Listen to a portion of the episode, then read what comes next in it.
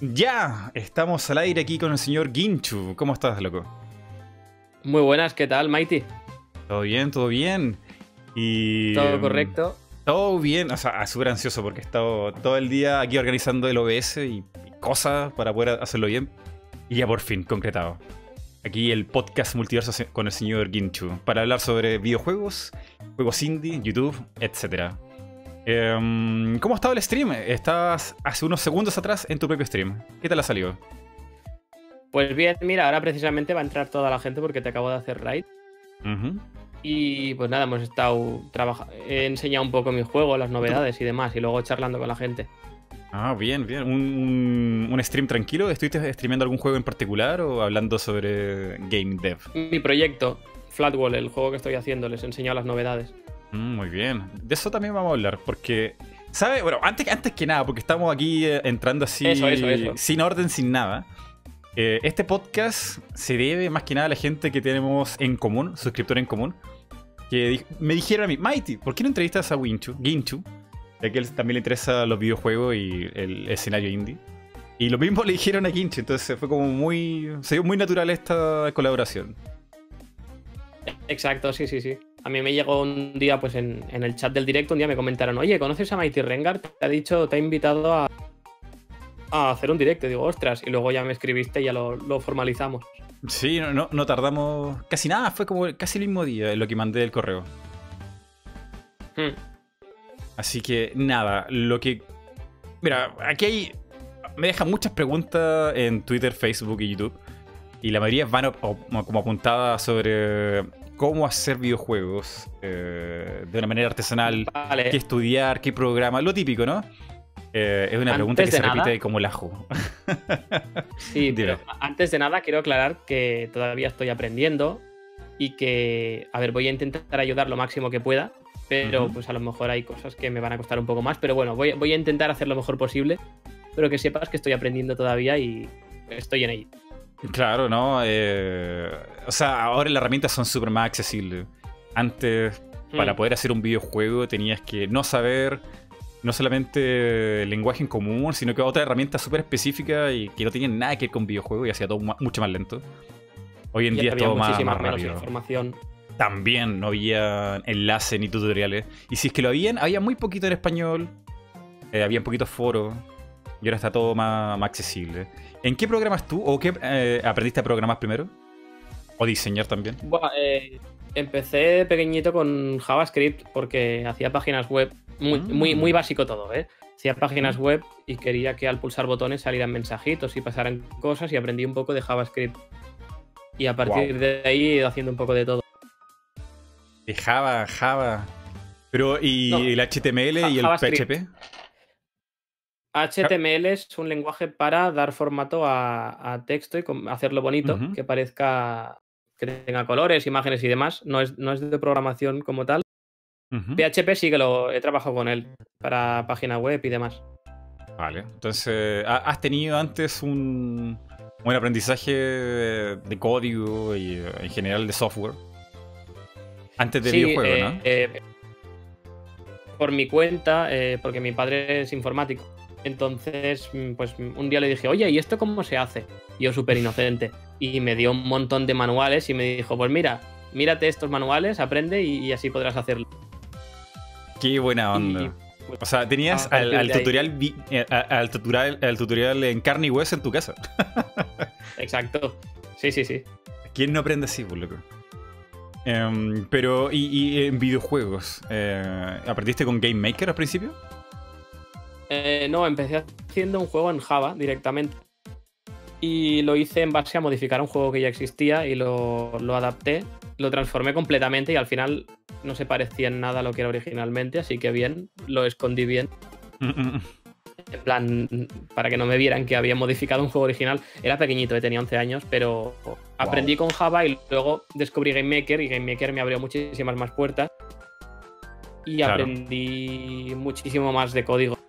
Piensa, piensa que hacía cosas muy básicas, ¿eh? Al principio, no te, qui- no te, no te creas. Mm. No, no, o sea, con que puedas hacer mover personaje, poner el score y el game over, ya tienes un juego bien muy básico. Claro, claro. Pues estuve como de los 12 años hasta los 21 con Game Maker. Mm. Y Eh, luego ya me pasé a Unity. A Unity. Mm, Y ahora estoy con Unity y estoy súper contento. Unity asusta a mucha gente porque tiene como mil pantallas al mismo tiempo. Tiene es como muchas cosas al unísono. No sé, yo he intentado con Unity, pero no. No, no puedo. A mí me asustó mucho. La primera vez, me hice- de hecho, tenía mi reacción la primera vez que usé Unity. No entendí nada, no me salió nada y lo cerré. Claro. Pero luego me miré tutoriales, paso a paso. Es más complejo. eh, digamos que la curva de dificultad de entrada considero que es como un muro. Pero si logras pasar ese muro, luego es todo mucho más fácil. Claro, y, y la, la ventaja que tiene Unity frente a otros mm, engines es que te permite hacer de todo. Eh, por lo general, no sé, cosas como Game Maker o. No me acuerdo cómo se llaman los otros. Son ca- casi como orientados a sprites, eh, 2D, Game Maker, sí, plataforma. Game Maker es en 2D. Y casi nada más. Y casi nada más. Pero Unity es, es todo. O sea, hay juegos AAA que se han hecho en Unity. Entonces. Sí, bueno, a ver. Hay juegos AAA que se han hecho en. Bueno, AAA hasta cierto. No, juegos indie famosos que se han hecho con Game Maker. AAA que yo sepa, ¿no? Pero juegos indie famosos sí, como Undertale. Y lo que pasa es que Game Maker es muy fácil de acceder a él, ¿vale? Si no tienes muchos conocimientos es muy fácil de acceder. Pero para hacer algo elaborado es más difícil. Hmm. En cambio, Unity es como un poco al revés. Es difícil acceder a él, pero para hacer, una vez sabes, para hacer cosas elaboradas, tiene muchas herramientas que te facilitan el trabajo. Mm. Me imagino que será más simple Unity porque tienes como librerías y un montón de cosas que ya se hicieron. Entonces, es cosa tomar ese ejemplo y modificarlo a tu pinta. Bueno, claro, ade- además tienes eso. Mm. En cambio, en Game Maker hay ejemplos, hay cosas que puedes tomar de aquí y allá, pero. Ah, yo he tomado y sal- sal- salen con mil bugs. Entonces, ya no estoy arreglando Bueno, mi eh. propio código, sino estoy arreglando el de otra, otra persona. Complicado. Mm. Entonces, por curiosidad, ella que estamos, ¿has hecho proyectos de videojuegos? Sí, pero así en, en- en, digamos en algo privado, algo casero, no nada que haya disparado alguna publicación o qué sé yo. Eh, he participado ¿no te has en Game nunca? Jams, eh, he presentado Hmm. mi juego, mi proyecto de juego en, en universidad y qué sé yo. Pero nunca lo he terminado, está ahí en en proyecto todavía. ¿Y no lo has compartido por internet con la gente que te sigue? Sí, eh, en mi Discord en, cada cierto tiempo saco un release para que lo, lo rompan y encuentren bugs y ahí me entretengo yo. Me ha entrado curiosidad. Tengo curiosidad por ver los juegos que has hecho también. Ya me los pasarás. Sí, sí, sí. eh, de hecho, había pensado en eso. Había pensado, pero ya, ya era imposible. Eh, no sé si has hecho algún nivel en Mario Maker. Eh, muy básico, pero sí. Claro, eh, eso hubiera sido una buena transacción, intercambiar niveles. Eh, porque ahí Mario Maker tiene una gracia que, bueno, el mismo Miyamoto y el señor Tezuka lo dijeron, que es un juego, claro, para divertirte, jugar i- nivel infinito, qué sé yo. Pero también eh, ellos esperan que la gente que lo pruebe aprenda sobre desarrollo de videojuegos y que le sirva como Mm, sí, la base para muchas otras cosas. Mm, Diseño de niveles a tope. Y además hay gente que yo no sé cómo lo hacen, pero descubren una- unas estrategias, se montan. Eh, mira, he visto calculadoras completamente funcionales en Mario Maker. Una locura. Una O locura. sea, para y- descubrir eso. O sea, eh, puedes hacer. He visto incluso voces como de dos pisos en Mario Maker y no sé cómo diablos, pero se puede. Se puede. O, o tratan de replicar otros juegos como Metroid, eh, Castlevania, y, y les queda muy, muy bien. sí, la, la gente es súper creativa. Mm. Y por eso, hay- no, no me canso de decirlo, prueben Mario Maker, pero no lo vean como mm, tratar de pasar los niveles imposibles, que eso es lo que más onda en YouTube, nivel imposible y, y una que otra risa. Pero Mario Maker esconde ahí las bases de, de hacer un, un buen nivel y diseño y todo, es, es genial. Pero claro, como es Mario, la gente lo, lo mira por muy debajo. Pues es una pena. Mm. Y, y lo, lo más bonito es que no necesitas programar. Eh, tienes todo ahí Claro, listo, claro. llegar y poner. Está muy bien porque te, te dan, tienes unas herramientas fijas, tienen un montón de posibilidades y ya te digo, la gente tiene una creatividad que es que explot- te explota la cabeza cuando ves lo que hacen. Mm, sí, sí, sí.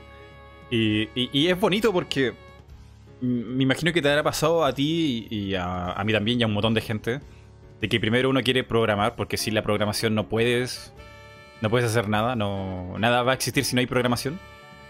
Y luego que aprendes a programar, aprendes a hacer diseño. Preocuparte de- del estrés, eh, del tiempo, del timing, de cómo ir introduciendo elementos de a poquito, cómo hacer un buen cierre de una etapa. Todas esas cosas no te las enseña la programación.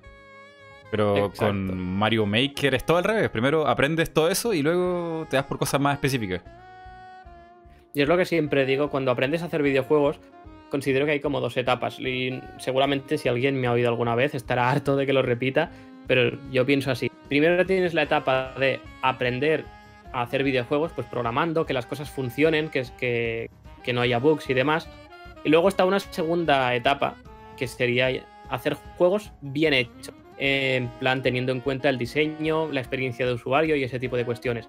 Y Mm. Mario Maker, est- esta segunda parte la, la refuerza mucho. Sí, sí.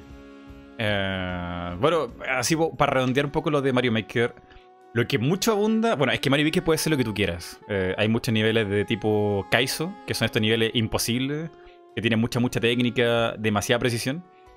Y, y como que la gente piensa que un buen nivel es eso, ¿no? Como tratar de hacer un nivel imposible. Que hay público para eso y si quieres esforzarte en hacer un nivel Kaizo, también está bien. Pero Mario eh, da para otras cosas. O sea, hacer un, un nivel tipo Nintendo es súper difícil. Porque tienes que apuntar a todo el público. Hacerlo con curva de dificultad, introduciendo cosas de a poquito, etcétera. Yo creo que lo más difícil, no sé, no sé si piensas lo mismo tú, Ginchu. Lo más difícil es hacer un juego que le guste a todo el mundo. que sea como para el público más Bueno, amplio. Es, es imposible. Es difícil. Es difícil. Por cierto, ¿viste el vídeo en que sale una entrevista a Shigeru Miyamoto que le preguntan cómo diseñó el primer nivel, el 1-1 de Super Mario Bros? Sí, ese Súper interesante. lo tiene guardado Eurogamer. No, no podía Sí. encontrar la entrevista completa completa porque ese es como un extracto de, de una conferencia que hizo. Pero ellos tienen guardado ahí la entrevista y es maravilloso. Es una, una clase magistral de, de nivel de diseño. Diseño de niveles. Es que cada, cada bloque está pensado, no está puesto al azar. Y me encanta. Es genial. Y eso fue en el 85. En el 85. Sí, sí, sí, por ahí, sí, sí. Eh, eh, Hay es maravilloso. ¿Conoces un canal que se llama Shift Gaming? Es una persona que habla en inglés. Ah, Mm, y es, es como que estudia Mario Maker para intentar entender cómo funciona y aprovecharlo para hacer niveles eh, con características que en principio el juego no estaba pensado para tenerlas. No, no lo Mm. conoces. No, no, no, no me suena. Sid Games. Se escriba, se escribe eh, CAB Games o algo así. Vale, lo, lo buscaré. ¿Y Bueno, ya- ¿qué, qué cosa, qué cosa ha sacado este canal, por ejemplo? Es muy te, te lo recomiendo un montón porque tiene. Pues, pues eso, tiene vídeos estudiando las mecánicas de Mario Maker y haciendo. Por ejemplo, ha hecho un nivel en el que si solamente puedes mirar hacia la izquierda. En cuanto Mario gira la cabeza a la derecha, en los bloques del suelo se caen y te Ah. mueres. Claro, y entonces te preguntas, ¿sí, ¿cómo han hecho eso si el juego no tiene un- una condición que, es- que es pa- hacia donde miras? Entonces te explica cómo lo ha organizado el nivel y es muy curioso. Así que te lo recomiendo a ti y también se lo recomiendo a la gente de la audiencia. Buenísimo. ¿Y eso, eh, él estará aprovechando ahí un, un exploit, algún bug para poder hacer eso o cómo? Eh, la gracia es que lo está haciendo sin bugs, porque si tienes un nivel que usa bugs, normalmente te lo suelen borrar, ya no solo de Mm. internet, sino incluso de la propia memoria de la consola. La consola se da cuenta de que utilizas bugs a veces y te los borra. Wow. Qué complicado. Pero bueno, otra cosa. eh, evidentemente, la gente conoce más a Ginchu que a mí, pero es necesario también una, una presentación que no- no- la saltamos olímpicamente. Ginchu, Es verdad. ¿de qué va tu canal? Vale, pues eh, me llamo Ginchu y tengo un canal sobre desarrollo de videojuegos en el que por un lado muestro mis proyectos, enseño cómo los voy construyendo poco a poco y las decisiones que puedo ir tomando durante el desarrollo. Y por otro lado también intento explicar el mundillo del desarrollo de videojuegos a gente que esté empezando y tenga curiosidad por saber cómo funciona. Y eso sería todo. Y también estás desarrollando tu juego de Flat World. Sí, e-, exacto, exacto. Y lo voy enseñando en el canal poco a poco. Em, pregunta sobre Flat World. ¿Lo estás haciendo con crowdfunding? ¿Planeas tener un crowdfunding en algún momento? ¿O es una cosa eh, más personal, no, no, eh, no comercial? Mm, de hecho, va a ser mi primer juego comercial. Y aprovechando la base de suscriptores que tengo, yo creo que es una buena ocasión para darme a conocer. o sea, ahora ya me conoce la gente. Y es una buena ocasión para sacar un juego comercial en Steam, a ver qué tal le va. Eh, me lo estoy gastando todo de mi bolsillo. Wow. Por suerte. A ver, yo, confío en que voy a recuperar la inversión. Si. A ver, no, me voy a quedar pobre, eh, tranquilo. Eh, Cuando pago a un artista, pues los, precios que me los precios que me ponen, por ejemplo, son muy razonables. E, eso, eso es súper complicado. Eh, cuando yo también estuve haciendo mi juego y con mi bolsillo sacando todo de mis ahorros para... Yo pensé que me iba a costar más el sostenerme eh, con vida, comer, vivir, pagar la luz, internet, qué sé yo, eh, y demás cosas. Pero en realidad lo que me sacó más dinero, por lo menos el primer mes, fue en buscar artistas. artistas para los sprites, eh, para los pósters, la música ni hablar. Eso era carísimo, mm. carísimo, es lo más caro. Yo no pensé que la música sería tan caro. Bueno, es que tampoco encontré la gente idónea. Eran como músicos en general que, ponían precios, pero Dios mío, nunca pensé que tener música como para tu juego comercial fuera tan caro. Dios. A ver, eh, yo he hecho música porque también, bueno, yo estudié música unos cuantos años y entiendo que sea caro, porque realmente, o sea, tiene, sobre todo a mí, yo, sé poquito de música, entonces me cuesta un montón. Entiendo que valga ese dinero. Mm. Sí, sí. Pero claro, ahí uno se da cuenta que eh, en este mundo del indie, lo que más cuesta es la parte artística, el sprite, el modelo 3D. O si tienes para gastar a alguien que haga como una cinemática por ahí. Eso a lo mejor lo dices porque sabes programar, pero me, conozco un montón de artistas que tienen muchísimas ideas y no pueden llevar a cabo su juego porque no saben programar. Para ellos lo más difícil es el código porque no lo entienden. Mm. Ah, bueno, en todo caso, yo lo que hago. No, dime, dime si querías. eso es lo bonito de, asistir a, mm, a, reuniones tipo Game Jam o mm, de desarrolladores indie. Si que se hace, me imagino que se hacen un montón en España, mucho más que aquí en Chile. Eh, y con esa gente que está en, esa situación que dice, no tengo idea, no, tengo, no, tengo, no sé cómo programar y no creo que aprenda a programar nunca. Pero me gustaría eh, conocer a alguien que sí sepa programar y colaboramos y hacemos algo. O, o llegue en alguna especie de trato cuando el juego salga ya a la venta. Claro, buscas a alguien que te complemente. Yo cuando pago un artista, por ejemplo, el, el de la mazmorra, bueno, no sé, no sé si has estado al corriente, pedía los, los assets de una mazmorra de hielo. Entonces encontré un artista que me gustaba cómo lo hacía y le dije, mira, eh, bueno, acordamos un precio. Digo, ¿cuánto quieres cobrar a la hora? Lo estuvimos hablando. Acordamos un precio para lo que cobraba cada hora y le digo, pues cuando trabajes, más o menos calcula las horas que has estado trabajando y con total confianza, cuando termines, me dices, mira, pues he trabajado cinco horas para hacer estos assets y yo se lo ingreso en PayPal y ya está. Y así es como funciona, al menos en mi caso. Sí, sí, eh, hay mucha gente que trabaja así, eh, por hora, que te cobran por hora porque muchas veces...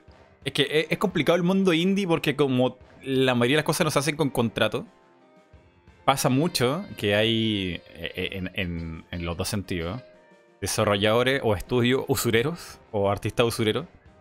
Entonces, no sé, tú le dices, mira, son 50 dólares el dibujo que hago yo. Y perfecto, ya, te hace el dibujo. Lo termina, te lo entrega. Y tú le dices, no, no, no, no, no, no, no. No me gusta este color, ni me gusta este pelo, no me gusta estos zapatos, cámbialo. Y al final haces que ese pobre artista trabaje ya no 5 horas, sino 15. Pero por el mismo dinero. Entonces, como entiendo que la gente quiera trabajar por hora. Porque nunca, Claro. es- nunca, nunca el, el cliente queda muy satisfecho. Yo en ese sentido me adapto al, al- al artista en cuestión. Yo le pregunto, oye, ¿qué tarifas tienes o cómo te gustaría trabajar? Y me adapto para que esté lo más cómodo posible, porque al final el, el resultado del proyecto va a depender también de, de lo contento que esté el artista o no. Mm. Sí, sí. O sea, Pero en el que en, tu caso, en tu caso, Flat World es un juego 3D, por lo que estuve viendo en, tu canal.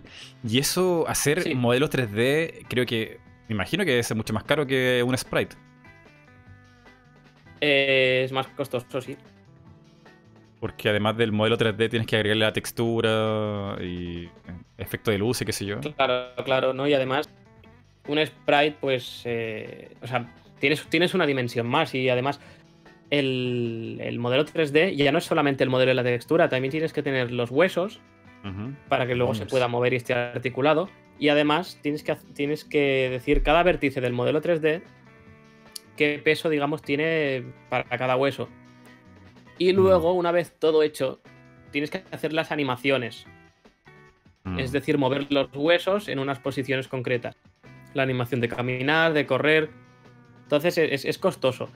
También la ventaja que tiene es que una vez tienes una animación, puedes hacer que 20 personajes utilicen la misma animación de caminar. Claro. Porque tienen los mismos huesos, porque al ser humanos comparten esqueleto. Mm. Claro, claro, hay una forma de, de reciclaje en el fondo. Una cosa se puede aplicar muchas veces y, y casi nadie lo va a notar. Y, te ahorras con, en dinero. con los sprites. ¿Qué, perdona? Y te ahorras dinero. En ese aspecto sí. Los sprites a lo mejor son más fáciles de hacer. Bueno, a ver, también depende de la resolución y de muchas cosas, pero los sprites considero que son más fáciles de hacer. Pero el problema es que eh, si tienes que hacer un personaje caminando hacia la derecha, luego hacia la izquierda, pues tienes que dibujar muchas frames del... del- por ejemplo, a lo mejor son 8 frames para que el personaje camine hacia la derecha, luego Ujú. 8 frames para que camine hacia arriba, y eso es un personaje. Luego tienes que hacer lo mismo con 20 personajes más y tienes que volver a dibujarlo todo. Entonces, eh, con sprites se recicla bastante menos. Mm. Eh, eh, o sea, Ahorras por un lado, pero pierdes por el otro. Claro, es, es como imposible reutilizarlo porque se va a notar. A menos que tengas una estructura. El, el animador, sí. El animador tenga una estructura de trabajo que le permita hacerlo mucho más rápido, pero. Pero eso te lo va a cobrar Claro, igual. pero tienes. Los personajes pueden ser humanoides igual, pero, por ejemplo, tienes el chico y la chica, ¿no? Me lo invento. Pues eh, tienes todas las animaciones en sprites del chico caminando y luego las puedes reutilizar para hacer la chica, pero tienes que ir cada frame, cada capa de la imagen y sustituir la ropa del chico por la ropa de la chica, los pantalones, el peinado y eso imagen por imagen. Y, al- y a lo mejor puedes tener 80 imágenes y tienes que cambiarla una por una. Mm. Sí, completamente te entiendo. Eh, mira, aquí en, en Facebook, en YouTube, en el chat, estoy viendo que la gente está ahí muy entusiasmada por que respondamos algunas preguntas. Así que vamos a hacer un, una especie como de, de foco a, a las preguntas básicas de gente que le interese los videojuegos y, y cómo puede empezar en esto. Que, que es justamente tu, tu labor en YouTube. Así que la Exacto. primera cosa. Eh, Ginchu, ¿necesito estudiar una carrera para hacer mi propio videojuego? Eh, no, para nada. La carrera te puede dar una base según lo que estudies, pero yo, yo empecé a hacer videojuegos antes de. O sea, bueno, yo empecé de pequeñito con 11 años por ahí. No hace falta tener una carrera ni nada. Hay, en internet hay suficiente material gratuito como para que todo el mundo pueda aprender a hacer videojuegos de forma autodidacta. La carrera puede estar muy bien, pero eh, si eres joven no hace falta que esperes a ir a una carrera para empezar. Si tienes ganas, empieza antes, porque de hecho así cuando seas mayor tendrás mucha más experiencia y te será más fácil todo. Claro, y, y además que, bueno, que si eres autodidacta, hay programas gratuitos, hay gente que te puede ayudar incluso. Em, en este sentido, ¿cuál sería la mejor forma para empezar? Sin saber nada, nada, nada. ¿Cuál, cuál sería tu mejor consejo para el que quiera comenzar de cero? A ver, buscaría un motor que, le convenza, o sea, que, vea vídeos de motores y busque el motor que más le guste. Recomendaría GameMaker, pero es que ahora creo que es de pago, no sé si lo han cambiado, pero ahora se ha vuelto de pago y es más restrictivo. En todo caso, buscas un motor que, que te vaya bien, Unity o lo que sea, y entonces sigues un tutorial al principio para entender la interfaz y cómo funciona un poco todo Intentas de vez en cuando ir siguiendo tutoriales, pero no dependas exclusivamente de ellos. Intenta improvisar también. Y una cosa que recomiendo mucho es descargar ejemplos de juegos que ya estén hechos para modificarlos y ver qué pasaría si cambio este número y ves las consecuencias en el juego. Voy a intentar borrar esto y lo cambio por otra cosa, a ver si, si funciona. Y así poco a poco vas aprendiendo. Si rompes el juego, no pasa nada, porque como te lo habías descargado de internet, porque era un ejemplo, pues te lo vuelves a descargar y vuelves a empezar. Otra pregunta, y esto es algo que se repite mucho porque hay una cantidad de personas que quieren insertarse en el mundo de los videojuegos, pero no tienen la habilidad o no quieren aprender o no tienen tiempo para programar. ¿Es necesario que seas un programador para entrar a un estudio de videojuegos?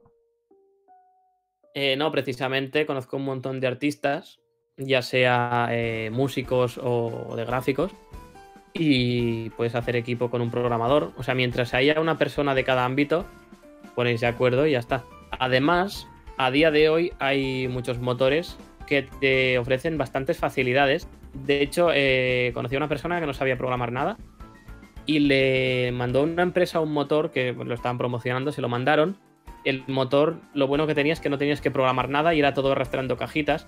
Y él, mm. él es dibujante y dibuja súper bien, pero en la programación pues no se le daba bien. Entonces con ese motor pudo hacer un juego y lo pudo hacer él solo.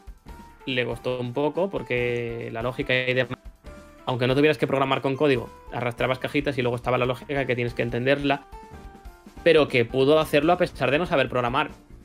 Mm. Entonces, gracias a, a, día de hoy, tenemos mm, facilidades suficientes como para poder hacer juegos sin, sin ser aquí un hacker de la vida. hacker life. Em, pero también eh, eh, lo, cierto es que si tú quieres partir de cero, de cero, cero y no sabes nada y quieres aprender a, con tutoriales o en YouTube, qué sé yo, el mejor consejo que yo le podría dar a alguien es que no estén solos. Porque aprender solo es una tortura. Es una tortura, es, es el infierno. No sé, tener tu código ahí y no me arranca, no me funciona, no sé qué preguntarle y esperas unas dos días en un foro que alguien te responda y ojalá que tenga la respuesta y estás ahí pegado, pegado sin poder solucionarlo. Es terrible.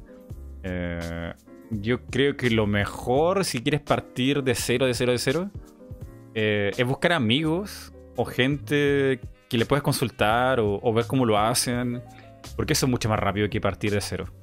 Partir de cero de cero es, es mucho dolor. Te frustras. Mira, es cosa de abrir Unity por primera vez y es como, wow, esto es imposible. Eh, es un muro muy, muy grande. Pero si asiste a, reuniones de, universidad o, eventos, te das cuenta que hay mucha gente que está igual que tú y quiere aprender y, y es entretenido estar con otras personas aprendiendo. Sí, sí, sí, totalmente de acuerdo. Em, y lo mencionaba Ginchu. Eh, si no eres programador, puedes ser artista. Y hay muchas otras cosas más eh, que puedes ayudar en, un equipo, en equipo. O em. incluso, incluso, también puedes ayudar siendo QA, tester, QA tester, que es. Em, creo que se llama la Q de Quality y la de Assurance o algo así. Eh, beta tester para, para los amigos, digamos. Que puedes, puedes hacerle un favor a un. Cobran, o sea, puedes trabajar cobrando haciendo que, eh, o sea, comprobando bugs. De hecho, tengo un vídeo en el canal en que entrevisté a una persona que había trabajado probando bugs, bueno, probando videojuegos y reportando bugs. Entonces, cada día les mandaban una lista de las cosas que tenían que probar, los niveles, todas las esquinas que tenían que mirar y demás. Y es un trabajo y le pagaban por ello. Entonces, es una manera también de introducirte en el mundo del desarrollo de videojuegos. Qué bueno que lo mencionas, porque hay una historia, hay varias historias, de hecho, con eso. Eh, pero antes, para complementarlo de la pregunta, eh, quiero hacer mi propio videojuego, no sé nada. Eh, otra pregunta que esa persona debiera hacerse es qué quiere lograr. ¿Cuál es su meta eh, con, con los videojuegos? Porque dependiendo de lo que quieras hacer al final, dependerá de lo que tienes que hacer. No, no es para todo el mismo camino. Por ejemplo, la gente dice, no, es que quiero hacer un videojuego. Ya. Y ya lo hiciste. ¿Y ahora qué quieres hacer? Ah, me gustaría ser eh, director de un equipo más grande de un videojuego. Estar a cargo de, la dirección, no sé si creativa, artística, el diseño de niveles, porque hay distintos como espacios donde hay directores. Entonces puedes como apuntar a tratar de hacerte como un portafolio de eso. Que si la meta final es trabajar, vivir de esto, eh, hacer un portafolio es como la meta principal. Independientemente si ese juego es bueno o malo, o si nunca salió. eh, tener currículum es como, yo creo que lo más importante, lo más, más, más importante si quieres trabajar de esto ya en empresas grandes. Fuera ya de si es indie o no. Eh, lograr el portafolio es, pero vital. Entonces, si quieres hacer, no sé, un portafolio de artista y estás programando, no tiene ningún sentido lo que estás haciendo. Eh, mejor buscas a alguien a que ayudarle, y, aunque sea gratis o, o por hobby, y eso igual cuenta. Al final lo que tienes que hacer, o sea, tienes que decidirte cuál es la, la rama, la especialidad que más te gusta. Y pues eso. Mira, aquí hay una pregunta súper buena que dice Green Retroman. ¿Con qué publicista me recomiendas enviar mi juego para que financie mi videojuego? ¿What? Buah. Eh, Eh, nadie nunca financia un juego mío, así que súper difícil la, la pregunta. Mirar si realmente compara muchos publishers diferentes. No solamente lo, lo- lo que te ofrezcan ellos, lo que te puedan decir, sino también mira qué juego han sacado esos publishers y mira el éxito que hayan podido tener. Y si mm. puedes llegar incluso a contactar con los desarrolladores de aquellos juegos y preguntarles cómo fue la experiencia con aquellos publishers, mejor todavía. Sí, sí. Em, y sobre lo, lo que uno quiere llegar a ser ya final, si quieres ser director de un juego, productor o esos cargos más ejecutivos, eh, no necesariamente tienes que ser programador. Eh, de hecho, hay harta historia, y tú lo mencionaste ya, eh, de que puedes ser beta tester o alfa tester o quality no sé cuánto. Y hay gente que ha llegado a ser productor de un juego siendo tester sin pasar por programación.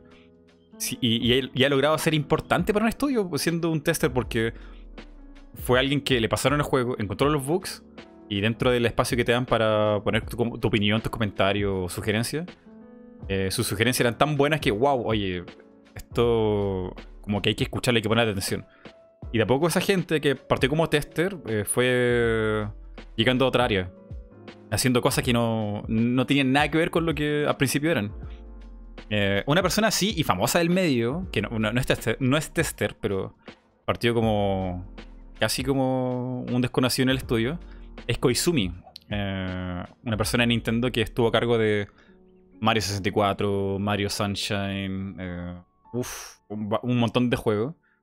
Y él lo que hacía no era programador, no era ni siquiera realmente un artista, sino que era un escritor eh, rellenando los huecos de los manuales de Nintendo. Porque los manuales salía el personaje, el sprite, eh, tenían que darle un trasfondo. Entonces, Koizumi lo que hacía era tomar los sprites y darle un, un sentido a la historia y para que el, usuario lo entendiera mejor. Por qué existía ese personaje en los juegos de Nintendo. Y así de a poquito, da muy a poco, fue escalando hasta ser, no sé, ya parte esencial del, del Nintendo moderno. Pues esta historia no la conocía. La que sí sí es la de Shigeru Miyamoto, de Shigeru Miyamoto que empezó Bien. dibujando el- el- lo que serían las máquinas arcade por fuera, no haciendo juegos, sino pintando, digamos, la madera de, las máquinas arcade. Fíjate dónde ha acabado ahora. Sí, sí. eh, Pero esa historia yo la he tratado de, de buscar como en, en libro y me ha costado. Porque lo que yo he podido encontrar de, de Miyamoto es que su papá era amigo, o el papá de un amigo de Miyamoto conocía al, al que era el presidente de ese entonces de Nintendo. Y le consiguió una entrevista. Mm. Y, y la, y la entrevista. Sacó unas perchas. Sí, sí, eso mismo. Las perchas de, de animalito, de elefante, jirafa, qué sé yo. Sí, sí, sí. Y le gustaron mucho y, con eso logró la entrevista. Y una cosa nada que ver con, la tecnología. Ya, pero por eso al principio estaba a cargo de dibujar. Si era como un, artista, pues creo que hizo Bellas Artes o un, algo así gráfico. No, no. no estoy eh, seguro. ¿eh? Él estudió... Mucha gente piensa que Miyamoto eh, tiene como de oficio profesión artista o dibujante o diseñador gráfico. Y él es nada que ver. No, nada, nada, nada de eso. Él es diseñador industrial.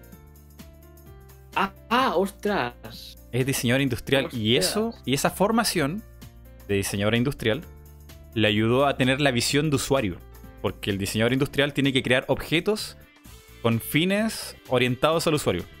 Tiene que tener un Claro, claro, claro. Como pues no lo sabía. Hay un eh, ahora ahora un meme Pero en su época, por allá en los 70 y quizás más atrás, hay un libro de, diseño industrial orientado al usuario de objetos, que es una tetera, donde, ¿cómo se llama? La oreja de la tetera y la trompita. Donde, coges la mano. Claro, están, están como... Es imposible, o sea, una tetera inútil, ahí lo voy a buscar. Ah, porque está hacia adentro. Claro, entonces, eh, o sea, tú te vas a quemar con esa tetera, pues, entonces es como la Biblia de los diseñadores industriales. Eh, no me acuerdo cómo mm. se dice en inglés. Teacup. No, ese. Teapot. Teapot. Teapot. Bueno, mientras yo lo busco. eh, nada, mira, aquí interesante. Mira, esas conversaciones son súper interesantes. Te iba a comentar una cosa de lo que has dicho antes. Yo empecé haciendo videojuegos porque me apetecía, era como hobby. Yo en un principio, a ver, siempre está aquello de, ¿qué quieres ser de mayor? Pues a mí me gustaría hacer videojuegos. Pero luego cuando ponía los pies en el suelo yo decía, es muy difícil trabajar hacer videojuegos. Entonces hago, yo hago videojuegos porque a mí me gusta, porque me apetece. Y yo creo que es algo totalmente respetable. No todo el mundo que hace videojuegos es para venderlos y trabajar de ellos. Hay mucha gente, yo, al principio era así. Y no hace mucho fui a un par de eventos y cambié un poco el chip. Porque empecé a conocer desarrolladores, vi un poco el mundillo y tal. Por un lado vi que se vivía súper mal y es muy difícil eh, vender el juego y vivir, vivir de ello. Pero por otro lado, me gustó mucho el, como el ambiente y, dije, ostras, yo quiero trabajar de esto. y, es por eso que ahora me he metido en ello. Claro, claro. Bueno, es, es otra parte de la historia que la gente no conoce. Vivir. yo tenía un trabajo antes, yo hacía otras cosas. Vivir de los videojuegos puede ser. Bueno, que tampoco me gusta plantearlo así como tan terrible, pero eh, te voy ir muy mal. Exacto, sí, sí, sí. Ya te digo, yo tenía un trabajo antes y no pensaba vivir de los juegos para nada. Yo tenía un trabajo y iba a la oficina cada día, hacía mis cosas y me iba a casa. Y en mis ratos libres hacía juegos. ¿Y qué pasó que, que, de pronto te transformaste y dejaste ese trabajo y, y ahora vas por esto full? Porque vi que con YouTube pues tenía audiencia. o sea, con YouTube podía vivir mejor, trabajaba desde casa, era un, es mi propio negocio, con lo cual pues eh, estoy más contento con él. Trabajo desde casa, tengo más flexibilidad y económicamente me iba mejor también. Vale, eh, qué bueno escuchar eso. Y además, y además es el hecho de estar pluriempleado, porque al final yo estoy dado de alta como autónomo.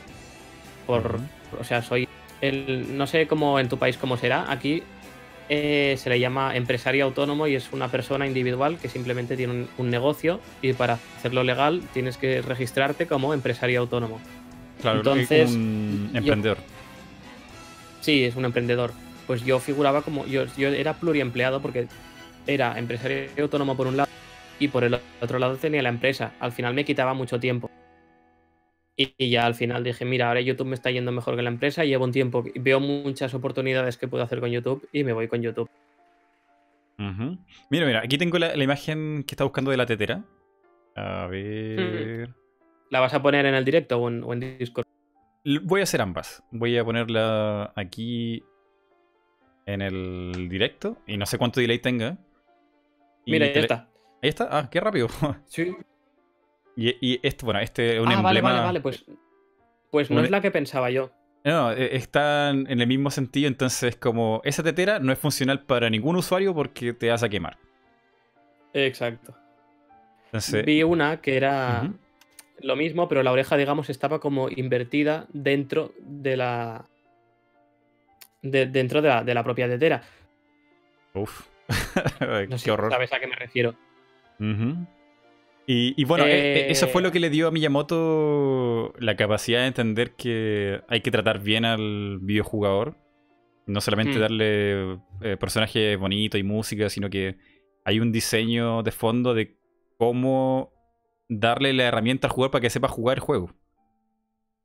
Claro, nosotros en la carrera también teníamos asignaturas de diseño. Bueno, primero de entender lo que quiere el usuario, eh, ingeniería de requisitos, y luego eh, de diseño para hacer una aplicación que, no dé lugar a confusiones y que sea fácil de utilizar, porque es que luego te encuentras cada cosa.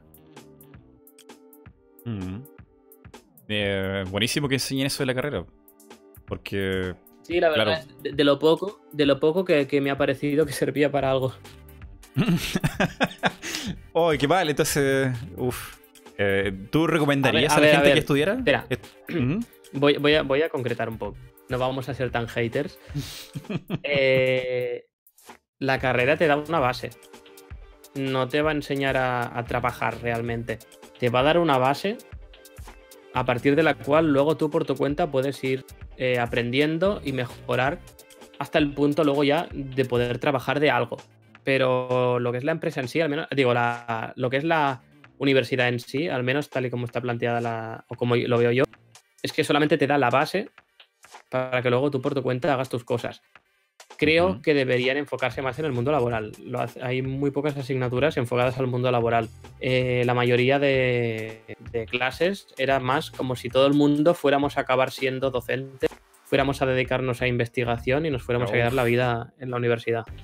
Wow, o sea, no, está enfocado con una visión de cómo encontrar trabajo, sino como cómo enseñar.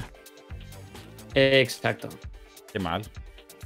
Mm, bueno, por eso hay que tener mucho ojo con dónde uno se inscribe y, ver si la gente que se inscribe ahí encontró trabajo o quiénes son los no, no, si encontrar trabajo encontramos todos. No sé cómo será en tu país, pero aquí en España hay eh, más ofertas de trabajo que gente que las puede cubrir en el ámbito de la informática. Ah, buenísimo. Ah, de la informática. Perdón, perdón, pensé que era sobre desarrollo de videojuegos. En videojuegos no, en videojuegos prácticamente no hay trabajo y el poco que hay es en bastante malas condiciones, cobrando poco, eh, crunch y muy mal. Por lo que o he conocido gente que ha trabajado en empresas. Todo el mundo está bastante descontento, incluso gente que se ha tenido que ir a otros países porque la misma persona, mm, sin cambiar nada, en un país en fuera le pagan tres veces más porque valoran más lo que hace. Eh, sacaste un tema ahí que, uy, es oro. Eh, muy, muy, muy, muy interesante que casi nadie habla, el crunch. Eh, ¿Me podrías explicar de qué se trata el crunch? Vale, crunch significa simplemente que te obligan a hacer horas extras de forma sistemática y por supuesto sin cobrar. Sí, digo que un buen tema porque muchas veces uno consume un montón de videojuegos como, usuario, pero no, te importa tanto cómo se hizo ni las cosas que pasaron entre medio. Y el crunch, eh, bueno, eh, la, prensa norteamericana, norteamericana sobre todo lo trata como el diablo, algo muy, muy, muy malo. Como tener a los trabajadores en hora extra y, mal pagado y, y sufren. Es lo peor, lo peor terminas de trabajar, o sea, yo qué sé, imagínate que sales a las 6, pues tú te quieres ir a casa con tu familia y demás, no quieres quedarte hasta las 9. Claro.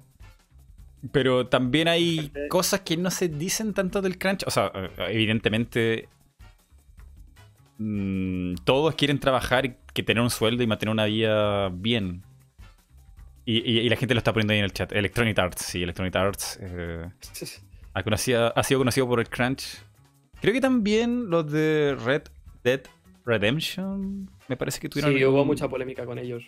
También ellos. Al final. Creo que se debe sobre todo a una mala planificación inicial. O a lo mejor los que planificaron los tiempos y la, carga de trabajo. Eh, o fueron muy optimistas. O les daba igual el, trabajador. La cosa también, eh, curioso, porque hablé con una persona que me, me dijo: si nos plantamos todos y porque es ilegal, no, te pueden obligar a hacer más horas de la cuenta, ¿sabes? Haber planificado mejor el proyecto Entonces, eh, me dijo una persona que si todo el mundo se ponía de acuerdo y cuando la empresa te obligaba a quedarte, todo el mundo decía que no, como es ilegal, a ver, si todo el mundo se planta, no van a, echar a todos los trabajadores, no, los van a mandar a todos a la calle porque se queda la oficina vacía. Toda la gente que sabe del proyecto que lo está haciendo no, se, no va a desaparecer de repente. Eh, lo que pasa es que siempre hay unas cuantas personas que al final ceden y sí que se quedan a hacer horas extras. Entonces, mm. lo que me comentaba este conocido es que eh, por culpa de que algunos, es su visión, ¿eh? Yo no, yo no digo que la comparta o no la comparta. Él dice que, por culpa de unas personas que acceden a, quedarse demasiadas horas en la oficina para terminar el proyecto a tiempo, los que no querían hacerlo porque dicen esto es ilegal, está mal, al final se ven forzados a hacerlo, se ven como arrastrados por los demás. Mm, claro. Eh, Sí, eh, eh, es un tema súper candente, sobre todo en, el contenido anglosajón. En el español yo no no lo he visto tanto. A mí me gusta hablarlo porque es una cosa súper desconocida del videojuego. Y mi canal va dedicado a la industria del videojuego, entonces tengo que tratar de llevarlo hasta la gente. el crunch... Tenemos crunch igual. Sí, tenemos, pero no se habla, no, no, se desconoce o a la gente no le interesa. Eh, no le importamos a nadie. Pero eh, eh, eso, eso. Tú, te diste un ejemplo muy bueno. Eh, lo que están intentando hacer muchas revistas como Kotaku es mostrar lo peor de, de las empresas para decir, pobres trabajadores que hacen los videojuegos no les pagan lo suficiente, qué sé yo. Y estigmatizar a ciertas empresas con buenos o malos fines, eso ya depende de cada uno y lo que se quiere impulsar a nivel, por lo menos en Estados Unidos, es crear sindicato. Que exista el sindicato de los videojuegos y de los desarrolladores de videojuegos. Eh, hmm. Hay gente que dice que no, no es necesario porque no todas las empresas son el diablo. Hay empresas que te tratan bien, que incluso te dan un porcentaje de royalty como empleado a ti, de la ganancia que genere el juego. Entonces eso sirve de incentivo. El caso de Blizzard, que uno. Blizzard le da a todos sus trabajadores, incluso desde la secretaria al portero, no solamente a los desarrolladores, todos los que están en la empresa reciban un porcentaje si al juego le va bien. Se llevan un 0,001 ah, pues de, las ventas. Entonces se lo comparten. Y se siente como que no, es necesario un sindicato porque siempre hay un beneficio extra.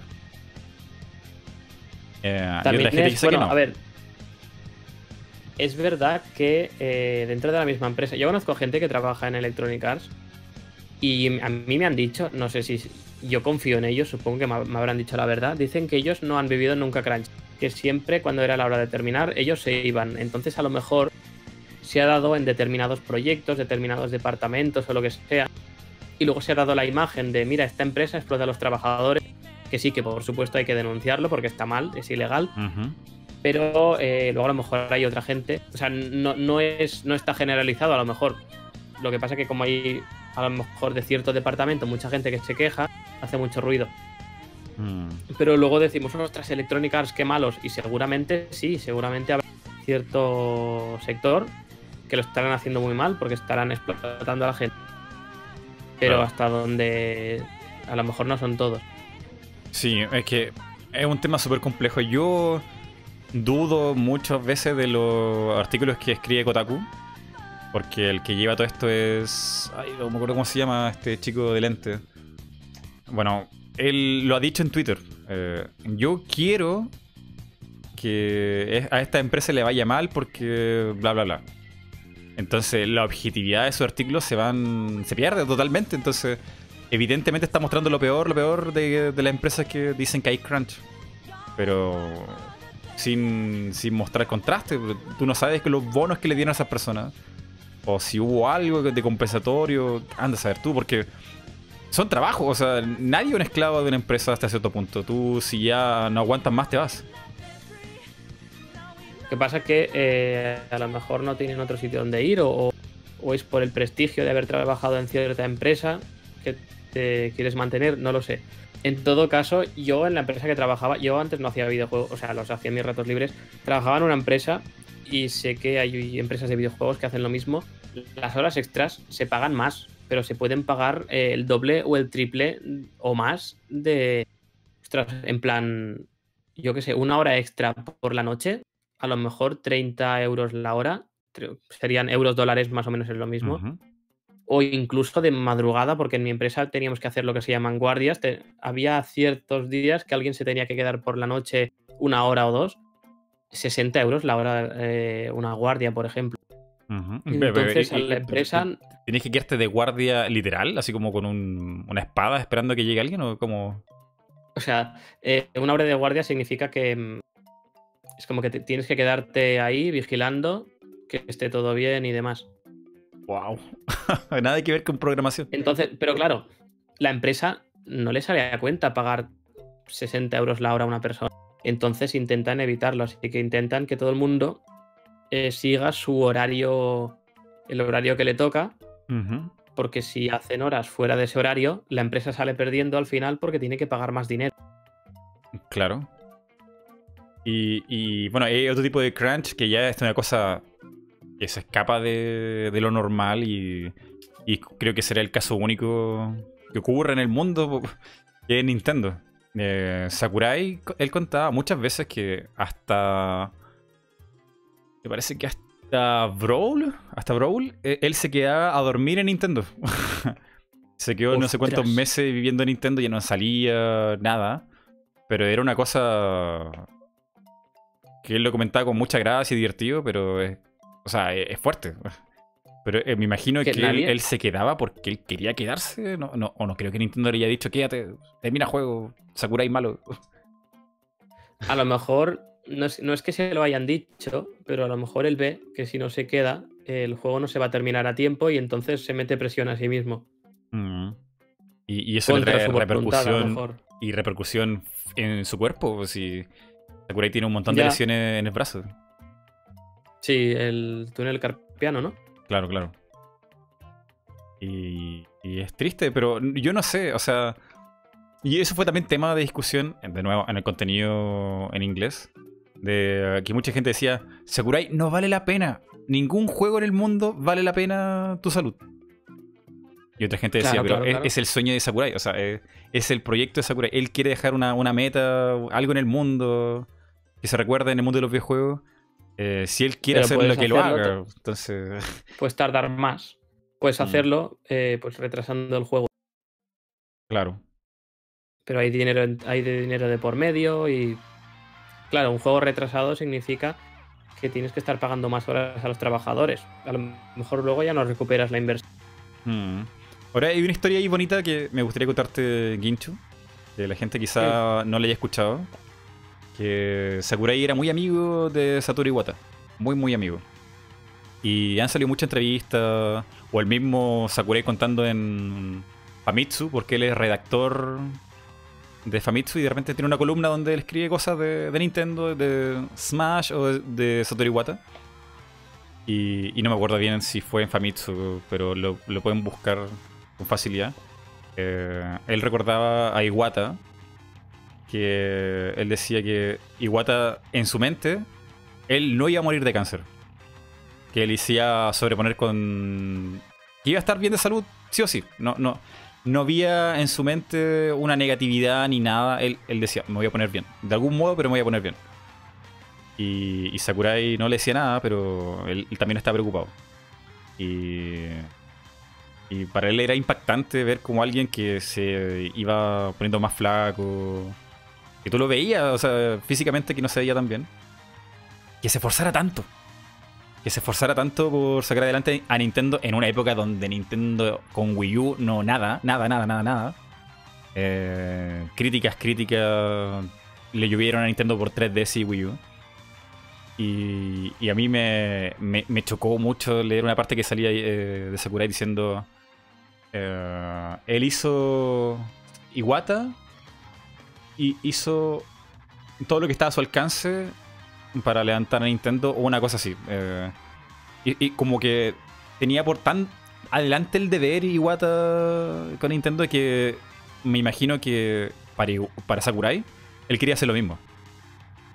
Quería como sacrificarse también físicamente por un deber ya, no sé, no solamente por la empresa que hace videojuegos, sino como una cosa como, como personal.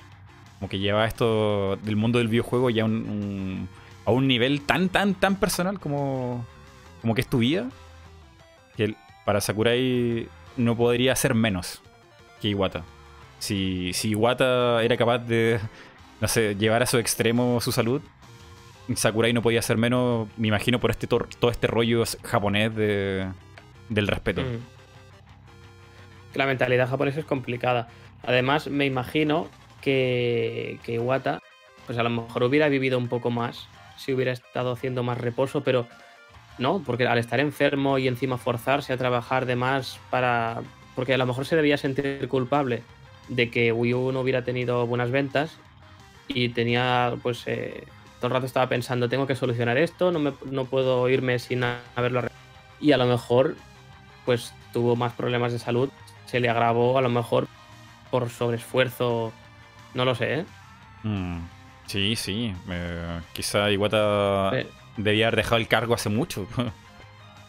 es que si estás enfermo de cáncer, lo, primero que tendrías que hacer es reposo. Mm. Es súper triste esa historia. Eh, pero bueno, mm. eh, tú harías lo mismo, eh, Inchu. Te dicen mañana te quedan tres meses de vida. Eh, ¿Qué harías tú en tu lugar? yo avanzaría mi juego lo máximo que pudiera. Y lo dejaría todo listo por si, si no lo puedo terminar, que alguien pueda continuarlo. Mm, ¿Pero por qué? ¿Por qué te le, darías tanta, tanta pasión a, al videojuego, no, otra cosa? Yo porque, a ver, también saldría con mis amigos y, o sea, no me encerraría en casa solo a hacer el juego. Pero, no sé, es, lo que me gusta. Si no, ¿qué voy a hacer? Puedo tocar el piano porque también me gusta, pero es, mi proyecto, quiero sacarlo adelante y me gustaría que estuviera, que saliera y que a la gente le gustara. Mira, aquí la gente estaba poniendo en el chat Green Retroman. Yo lo termino Winchu, Ginchu, corazoncito. pues eh, si me pasa algo, confiaré en ti. Ahí, el legado, el legado de Ginchu. Eh, oye, si no ha ido volando el tiempo así, pero wow, ¿en qué momento? Ya llevamos casi una hora. No sé cómo. Eso pasa cuando hay conversación interesante. Em, pero bueno, eh, tratemos de resolver más dudas de la gente que quiera insertarse en el mundo del videojuego.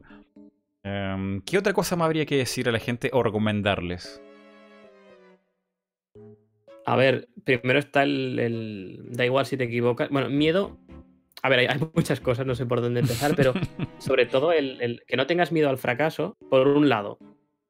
Eso es para gente que se esté empezando, que aunque el juego salga mal, tenga, aunque te equivoques, o incluso aunque empieces a programar y veas que el código es un lío y no, lo entiendes, no tengas miedo, porque por ejemplo el código está pensado para gente, o sea, para que la gente lo pueda utilizar. Un lenguaje de programación lo ha hecho un grupo de personas para facilitarle la vida a otras personas. Eh, mm. eh, no está hecho expresamente para que sea difícil entonces, eh, que no tengas miedo sobre eso.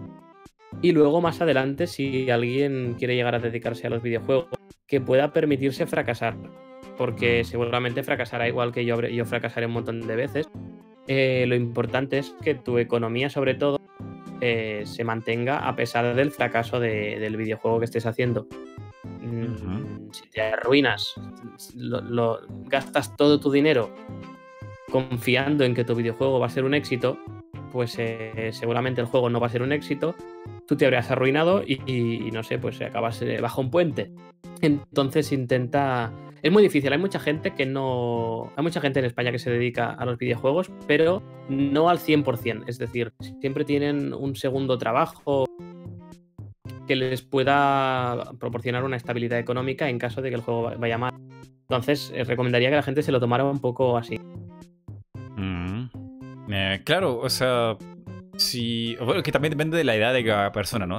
Si tienes 15 años, todavía estás eh, en tu época de estudio y quieres como aprender solamente por hobby, yo creo que es el momento perfecto para hacerlo. Mientras no tengas que mm. pagar tus cuentas todavía. Importante que hagan, que empiecen por juegos chiquititos y que luego ya poco a poco vayan haciendo cosas más complicadas. Aunque les parezca muy básico y digan, es que este juego es demasiado sencillo y no me gusta porque es aburrido. Tú empieza por un juego muy sencillo y asegúrate de que lo sepas hacer y poco a poco eh, ya vayas haciendo juegos más complejos. no empieces haciendo un GTA 6 porque a lo mejor eh, a lo mejor queda en nada. Claro. Eh, mucha gente se pregunta si hay que irse de lleno, de lleno primero a la programación o formar su estudio o aprender de video YouTube o algún lenguaje, qué sé yo.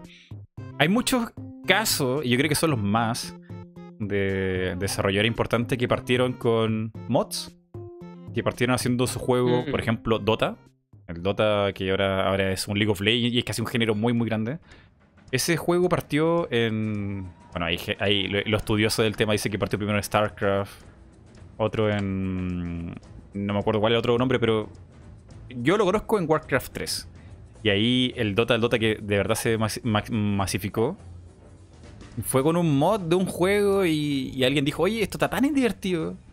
¿Por qué no hacemos un juego real de esto? Si ya existe las mecánicas, ya existe las reglas, los ítems, los personajes. Es cosa llevarlo y portearlo ya a otro lado.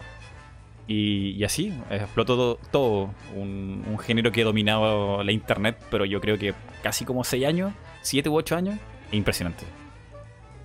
Mira, eso me ha recordado. Me ha recordado a que, bueno, un consejo así rapidito, que muchas veces, claro, quieres hacer un juego y, por ejemplo, ahora quieres, quieres practicar la programación, pero el juego también tienes que hacer los gráficos para que funcione, por ejemplo, y demás. Entonces, eh, si estás aprendiendo y demás, descárgate gráficos de internet, aunque sea ilegal, digamos. Mientras no lo vendas, si es para ti, si es para aprender, descárgate gráficos de otros juegos, úsalos para aprender, para, para no tener que hacerlo todo tú cada vez y para poder centrarte en lo que quieras eh, aprender en ese momento, ¿no? Mm, claro, claro. Eh, yo creo que también es súper válido que la gente que quiera hacer videojuegos un que un mod. Por ejemplo, Undertale, eh, Toy Fox partió haciendo mods, un, un room hack de, de Modern. De Earthbound, sí. Sí, sí, sí. Eh, ¿Quién más? Ah, son hartos, no me acuerdo ahora, pero. Eh, bueno, no me acuerdo. Hay muchos que partieron con Doom. Hicieron en mods de Doom del clásico del Windows 98 y terminaron después con una cosa pero bestial con su estudio. No me acuerdo quiénes son, pero hay, hay muchos, muchos casos. Y, y, hay gente que ya tiene su estudio, ya tiene su juego y necesita gente. Necesita gente, necesita artistas, necesita programadores, beta tester. Pero esa gente como que no, no llegan a ellos fácilmente. A mí se me ocurrió un día, y yo quería aprender programación de lo que fuera y, contacto con el usuario y estar como desde de, ese lado, sin saber nada, nada. Y se me ocurrió que la manera más rápida era ir donde ya estuviera armado un proyecto. Y tenía un amigo que tenía un servidor de Ragnarok online. Y a él le faltaba gente, eh, tenía todo armado, tenía una comunidad, qué sé yo. Y le dije, mira, no me pagues, no quiero nada, lo único que quiero es experiencia. Pero dame todos los permisos para hacer y deshacer. y estuve ahí como un año aprendiendo programación, contacto con el usuario, qué sé yo, y, y sirvió mucho. Y esa experiencia también sirve para... No sé, sirve para todo, es transversal. Pues sí, sí, me parece también una buena manera. Y si tuviste la suerte de que te dejaran ir al, servidor, pues mira, perfecto, oye. El primer día hice un script y el servidor se cayó. Hostia. entonces. Ah, fue muy divertido. Pero no, tenía total confianza, así que no pasó nada. mucho. no, no pasó nada. Pero es, lo que tú dices, ¿no? No hay que tener miedo al fracaso ni intentar cosas de a poco. Eh, a mí me da mucha vergüenza mostrar mi, código de Game Maker. Porque es un desastre que solamente yo entiendo. No tiene nada comentado. No, es, es chino. Eh, y seguramente para una sola función hago como 10 o 20 y es como... Es triste. Pero hay que partir de a poco. Muchos, eh, fui a una reunión de publishers y contaban, son publishers que se dedican a hacer ports de juegos, ¿vale? Tú haces tu juego, eh, lo haces, por ejemplo, para Steam, y luego el, publisher se encarga, en este caso, de, por ejemplo, portearlo a Switch o a Xbox y demás, ¿vale? Claro, para hacer el port tienen que abrir el código del juego y modificar algunas cosas para adaptarlo. Y contaban que es que a veces se encuentran código que eso no hay por dónde cogerlo, que no hay, no hay, que no se aguanta por ningún Y yo incluso, yo soy ingeniero informático y hago algún, o sea, miedo me da el día que un publisher abra mi código y vea lo que hay dentro también. Ah, miedo. Es que uno ve los, los, códigos de otras personas y todo tan ordenado, todo tiene sentido. Hay cariño ahí para que, no sé, la, la persona que lo lea lo entienda con facilidad. Pero yo escribo y escribo y se me olvida lo que hago. A ver, la, la idea también es, de vez en cuando, yo lo hago de vez en cuando, paso limpieza, digamos. Cojo un trozo de código y digo, va, ahora lo voy a poner bonito, lo voy a ordenar, voy a poner un comentario arriba para explicar lo que hace. Lo que pasa es que esto también te toma tiempo, pero si son códigos que vas a utilizar mucho, por ejemplo, el movimiento del personaje, si luego vas a añadir una habilidad nueva, como no esté eso un mínimo de ordenado, es un lío, se va a llenar de bugs y no va a haber, no va a quien lo arregle. Cierto. Eh, de hecho, eh, es lo mejor partir así porque te ahorras tiempo de arreglar cosas que son estúpidamente sencillas, pero no sabes cómo arreglarla porque nadie lo comentó en su momento. Y es como casi como empezar a escribir el código desde cero porque es una maraña de, de líneas y líneas y líneas de código. Pero bueno, son cosas que pasan. Mira, hay un, hay un usuario que se llama Sami que dice, yo hago limpieza y elimino mi proyecto y me he sentido identificado porque hace poco había un script en mi juego que estaba tan mal, tan desordenado, tenía que modificar una cosa y eso era un lío tan grande que dije, nada, borro el script entero y lo vuelvo a hacer de cero, pero esta vez lo hago. Así que no te preocupes, que, que Sami, no te preocupes, que a todos nos pasa y todos eliminamos cosas enteras porque es un desastre. Y mira, ya nos queda poquito de podcast. Nos queda muy poco. Así que veamos preguntas de la gente aquí en el chat. Obviamente, si te encuentras alguna pregunta interesante que quieras responder aquí en el chat de Twitch o YouTube, eh, la tomas. Mientras yo busco las preguntas, alguna interesante aquí en Twitter o, mm, o la que le dijeron en la pestaña comunidad. Así que calma, calma, calma. Vamos vamos a leer algunas preguntas. A ver, preguntas. Eh, ah, y mira, una muy chistosa que dejaron en Facebook. Ginchu, ¿eres furry? No. Bien. A ver. Em, oh, esta es una muy interesante que puso Limbert. Ginchu, ¿qué opinas sobre la piratería de los juegos indie? ¿Y qué medidas tomarás para evitar que pirateen tu juego cuando salga a la venta? A ver, es un tema complicado. Obviamente opino que está mal. Como todo, ¿no? Eh, es un grupo de personas que ha hecho un proyecto y lo intenta ganar dinero con ello. Seguramente se vayan a hundir. Y tú, en vez de intentar ayudar que se hundan lo mínimo posible, al revés, haces que se hundan lo máximo posible. Eh, es complicado. A ver, entiendo que habrá gente que no se pueda permitir el juego y total, esa venta no la ibas a tener. Como esa venta no la ibas a tener, te da igual al final si no juega o si al final juega pero, pero pirata, porque a efectos prácticos es lo mismo. Lo que pasa que si se, si se hace viral, digamos, una versión pirata del juego, si buscas el nombre del juego en Google y empiezan a salir un montón de versiones ahí en, en, los resultados de la búsqueda, gente a lo mejor te podía pagar y ya no paga porque dice, eh, si está gratis, ¿para qué? ¿no? Entonces empieza a ser más preocupante. En mi caso, no creo que tome ninguna medida para evitar la piratería, más allá de, de intentar llegar al, corazón de la gente que me sigue y decirles que, me apoyen. Pero alguna vez he llegado a pensar colar yo mismo la versión pirata en internet. Pero mm. hacer que sea una trampa. En plan, cuelo yo la versión pirata. Lo que pasa que esa versión se termine como si fuera una demo. Y que cuando terminas la versión pirata, tú, tú piensas que es el juego completo, pero cuando terminas la versión pirata hay un punto que dice, pues paga para seguir jugando. Claro. Pero es eh, muy difícil. Sería como, sería como una especie de demo encubierta. Sí. Pero al final, si te lo quieren piratear, te van a piratear igual.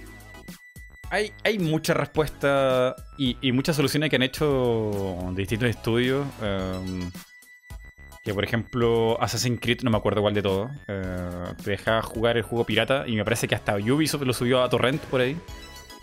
Pero eh, el torrent que subió Ubisoft te dejaba jugar todo, todo, todo, todo. Y creo, a ver, corríjame si estoy equivocado, si, era, si este Assassin's Creed que, que digo yo. Pero el protagonista ya un parche en el ojo como pirata y te dejan claro que eras un pirata o ese es The Witcher. No me acuerdo cuál es. No sé, el- el- sé, sé esta historia, pero no sé qué juego es. Me parece que incluso el, el field of vision, el, el al- el ángulo de visión de la cámara se hacía más estrecho, porque como ves de un solo ojo, ves menos. Qué horror.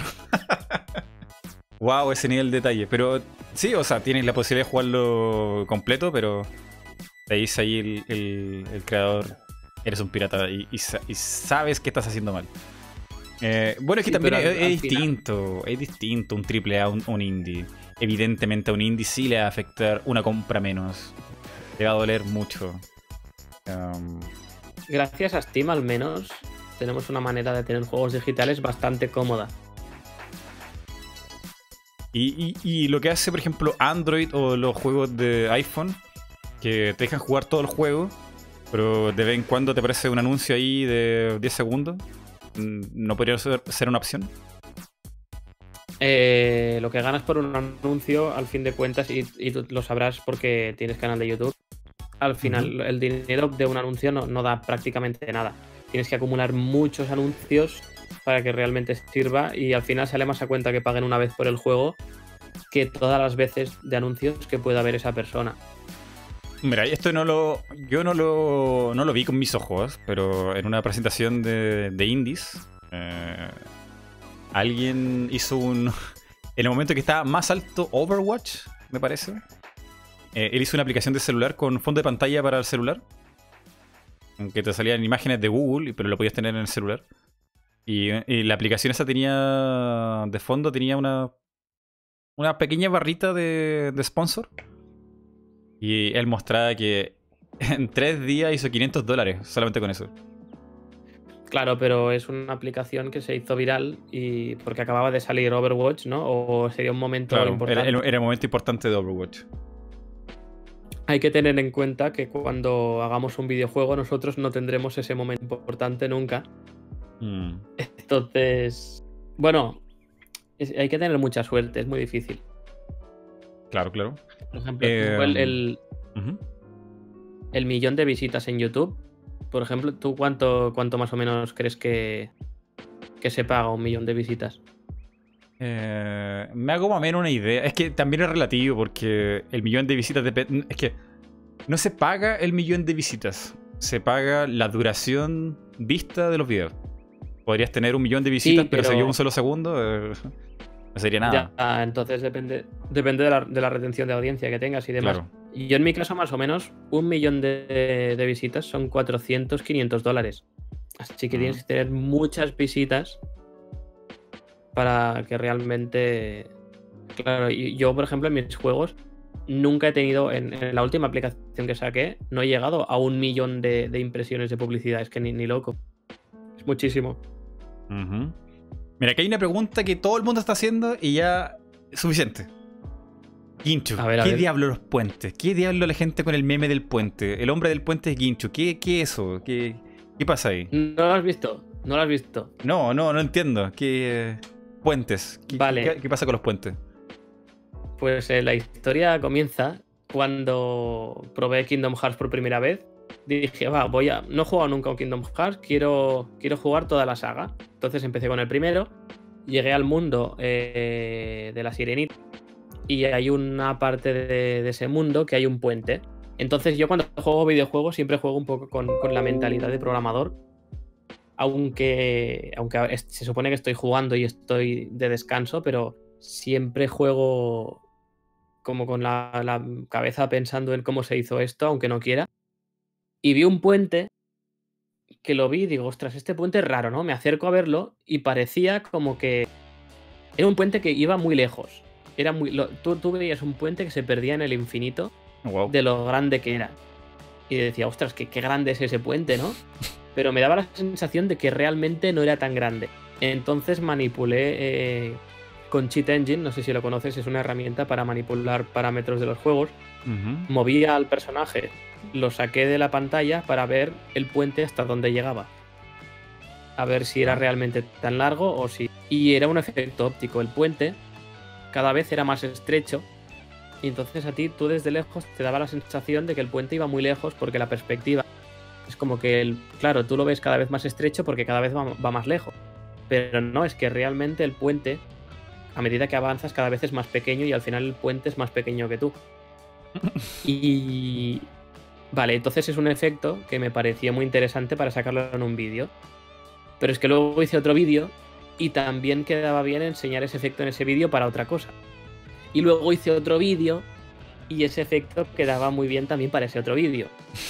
Hasta el, hasta el punto de que uno de los vídeos, el eh, Rubius, en, en, un directo suyo, se grabó eh, reaccionando a un vídeo mío. Y era la primera vez que. Ahora está suscrito y ve mis vídeos. Pero wow. antes no me conocía. Entonces. Sí, sí, yo también me quedé de piedra. Pero bueno, entonces se grabó reaccionando a un vídeo mío, no me conocía, le salió un recomendado. Uh -huh. Y vio lo del puente. Y no. Yo, yo, yo cuando salió en, en mi vídeo, cuando salía ese puente, como lo había enseñado muchas otras veces, le dije a la gente, vale, esperad, no os vayáis, no os mováis de aquí, vale que es el mismo puente de siempre, pero quiero enseñaros una cosa. Y Rubius vio eso y no entendió nada. Dijo, ¿qué le pasa a este hombre? ¿Por qué, ¿Por qué, grita ahora de repente? ¿Por qué le dice a la gente que no se vayan? ¿Qué le pasa a este puente? Y me dejó un comentario en plan, oye, tranquilo, no te preocupes, que no pasa nada. y desde ahí Entonces, te transformaste en el hombre de, de los puentes el puente ya era meme, pero con lo del Rubius ya encima se hizo todavía más meme. Wow. Y ahora meto bromas de puentes hasta, por ejemplo, les digo a la gente, si mi juego fracasa, pues acabaré viviendo debajo de un puente. Me parece. Siempre que puedo meto bromas de puentes. Oye, pero qué buena, no, no, tenía idea de que el Rubius haya reaccionado a un video tuyo, wow. Sí, de hecho, le, y le gustó parece porque luego se suscribió. Qué buena. Y fui a, Londres, fui a Londres y Londres tiene un puente muy famoso y también me hice una foto con el puente de Londres y la subí a Instagram. Qué buena historia. Eh, y oye, pero me imagino que Flat World entonces también va a tener puente. Sí, sí. Flat World va a tener un puente con un efecto óptico que parezca que cada vez. Un puente que va muy lejos, pero en verdad es que cada vez es más estrecho. Ya lo escucharon. Me gustaría Primero aquí. poner una imagen. Mecánicas por de si puente. alguien no lo. ¿Qué? Mecánicas de puente. Sí, bueno, y espérate que. ¿Sabes que tengo un canal secundario? Uh -huh. El canal secundario se llama El Puente de Ginchu. ya. A ver si. A ver, tengo, tengo una. Te hago una screenshot. Te la mando por, Sí, sí, estoy por. Discord para que veas. Porque. Así te lo he intentado describir, pero no sé hasta qué punto has podido ver exactamente lo que era o no. A ver. ¿Conoces una página que se llama noclip.io? Uh, o algo así, o no, ¿cómo era? O, no, perdón, no.clip. Este es el de la sirenita. Este es el puente que dices tú. El puente infinito. Sí, este puente, a ti te parece que va muy lejos, pero este puente es muy corto y, y termina justo delante tuyo. Uf. A ver, voy a poner por acá en pantalla. Ah. ¿Conoces? Lo puedes buscar en directos y eso. O a no ser que ya, ya está, si no, no pasa nada. Pero hay una página que se llama no. Punt, no, ¿cómo era? No.clip o algo así. Y te permite ver eh, el entorno 3D de juego. Ah, y ahí se ve muy bien el efecto. Creo que sí. No, o sea, no, no, conozco esa página por eso, sino cuando.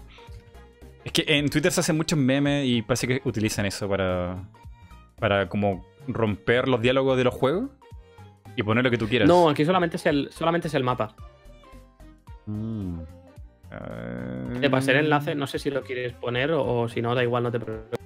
Me lo vamos a poner. A ver. Vale, va. Pero esto, ¿tengo que buscar yo el puente? ¿Es por ahí o cómo? Sí, pero yo, yo, yo te indico dónde está, no te preocupes. Puente. El, el puente verso. Deberías tener un podcast que se llama así. ¿Qué es esto? Ah, ya, haré muchas cosas con puentes. A ver si puedo sacarme merchandising también. Me sale una alerta roja. Dice, esta aplicación requiere hardware aceleración. Está encendida. Quizá, quizá me colapse el computador por tener el OBS abierto. ¿Puede ser? No debería. A ver, si, si, si te va muy mal la cierras y ya está. Pero no me deja. Ah, no. Que ten, tengo desactivado el acelerador de hardware. Justamente por el OS. No, no voy a poder verlo. Ah, vale, pues nada, nada, pues nada. Que me consume mucha RAM el acelerador. Pero bueno, no importa. Eh, la, va, la, que, va, va a quedar ahí la memoria. Si la gente lo quiere revisar, vamos a dejarlo aquí en el chat. Vale. No clip, ahí está, lo vamos a dejar en Twitch y en YouTube. Para que la gente lo revise después. Y, y pueda ver que el puente existe. El puente es It's Real. Pues sí, es una Em. página que está muy bien porque puedes elegir el videojuego. Bueno, hay muchos videojuegos, eliges el que tú y entonces te permite elegir un mapa de ese juego y moverte libremente la cámara por ese mapa y puedes ver cómo está construido fuera de cámara. Y es muy interesante si alguna vez... Hay un canal de YouTube que se dedica a eso. eh, Sí, eh, Boundaries. Creo. Bueno, Boundary ese- Break. Ese, sí. Hay varios canales que hacen como esas curiosidades de. Oye, ¿te has preguntado qué había detrás de esa puerta? Bueno, ahí te lo muestra. Mm, Eh, pues eh, sería lo mismo. Drantio Z, que es un, un generoso eh, miembro de aquí de YouTube, pregunta: ¿Cuántos puentes tendrá tu juego? Ginchu. Puentes normales, normales muchos, porque hay ríos y hay muchas puentes con efectos ópticos raros. Vale. Ah, y le va a poner efecto, o sea, todo va a ser fake. Todos los puentes van a ser fake. Que vayan al infinito. No, no, no, no, no, no. Todos los puentes, todos los puentes serán normales, menos uno que tendrá el efecto este que será fake. Eh, mira, te voy a dejar aquí el enlace de la comunidad de YouTube. Por si quieres pescar alguna pregunta del público. Así que no, no sé si la gente en el Ah, chat vale, te ha mandado alguna ahora aquí. Voy a ver. Mientras yo leo aquí el, el chat de YouTube, a ver si hay alguna pregunta. Bueno, y de Twitch también, tengo los dos, dos chats aquí abiertos. Preguntas. Gente, pregunta para Guincho, que ya se nos acaba el tiempo del podcast. Ah, eres amigo de Mundo N, veo que sale al lado eh, canales amigos y sale Mundo N. Sí, sí, eh, muy buena onda con Poe, Rockinex, Tsukiyomi y todo el staff de Mundo N. Una vez les escribí por una cosa y, y muy buena gente. Sí, sí, son muy simpáticos. Colaboramos harto aquí en el canal y para allá también. Hmm. A ver qué tengo por aquí. Estoy leyendo las preguntas a ver si hay alguna que, que sea interesante. Mira, aquí hay una pregunta que me le dijeron mucho también en Twitter. Ginchu, ¿harás remake de los tutoriales de Game Maker Studio del 8 al 2? Eh, no, el tema de tutoriales es, es difícil de... Dejé los tutoriales atrás en YouTube porque realmente da bastantes problemas.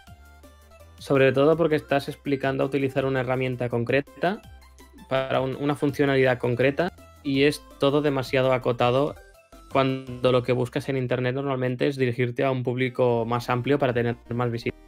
Eso Mm. primera.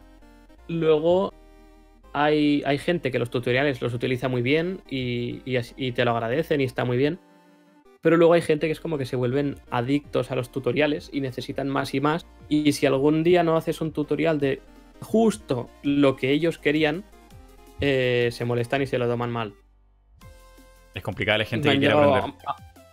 amenazas de agresión ¿Qué? porque no, porque no hacía el tutorial de lo que ellos querían. No, ¿cómo? O peor, o peor, una persona hizo de ver que se iba a morir, que tenía cáncer, que se iba a morir, para que le hiciera un vídeo de un tutorial de una cosa.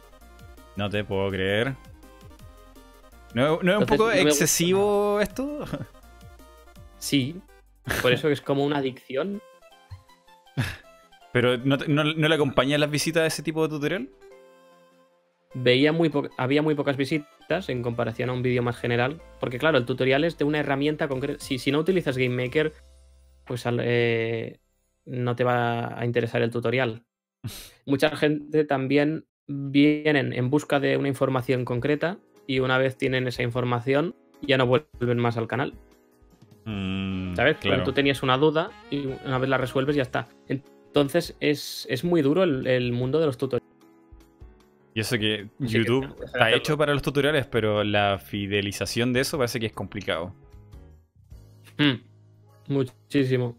Así que lo, lo dejé y ya está hago vídeos más sobre videojuegos en general.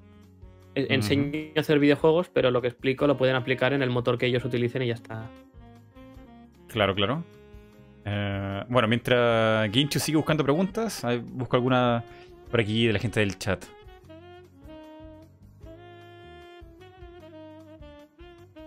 Mm, a ver, ¿qué pregunta esta? Quiero hacer un character creator in-game para un proyecto, pero no se me ocurre cómo. ¿Alguna idea? ¡Wow! La personalización de personajes no es muy complicada. A mí me supera. Depende, ¿el juego es en 3D o en 2D? Eh, ya Ah, en no lo 2D pone. también, también me suena muy complicado en 2D. A ver, e- es complicado, pero en 2D al menos simplemente superpones una cosa encima de la otra. En plan, tienes el personaje calvo y le superpones el pelo que hayas elegido y ya está. Claro, como. Bueno, como, como todos los RPG clásicos. Ah, pero aquí Sammy Sí. dice que en 3D. Ah, no, no sé. en Ahí- 3D ni idea. más complicado. Yo en, en Flatwall, por ejemplo, no se puede personalizar demasiado, pero sí que hay diferentes gorros, entonces simplemente hay modelos 3D que están en la cabeza del personaje y los activas o los desactivas. Ujú. Vale. Eh, Ginchu, elige la pregunta. Elige una pregunta. Vale, tengo una, tengo una. Me preguntan, porque también hay, gente que dice, eh, ¿qué tal rentable has salido dedicarte 100% a Internet? Ujú. Entonces quería aprovechar para aclarar que hay mucha gente que se piensa que dejé el trabajo y que como que dejé el trabajo sin, sin saber lo que me deparaba el futuro. Claro. Y que no, no, no, realmente si me fui de- del trabajo es porque eh, tenía asegurado que tenía cosas que hacer en internet, si no me, no me hubiera quedado en la empresa todavía.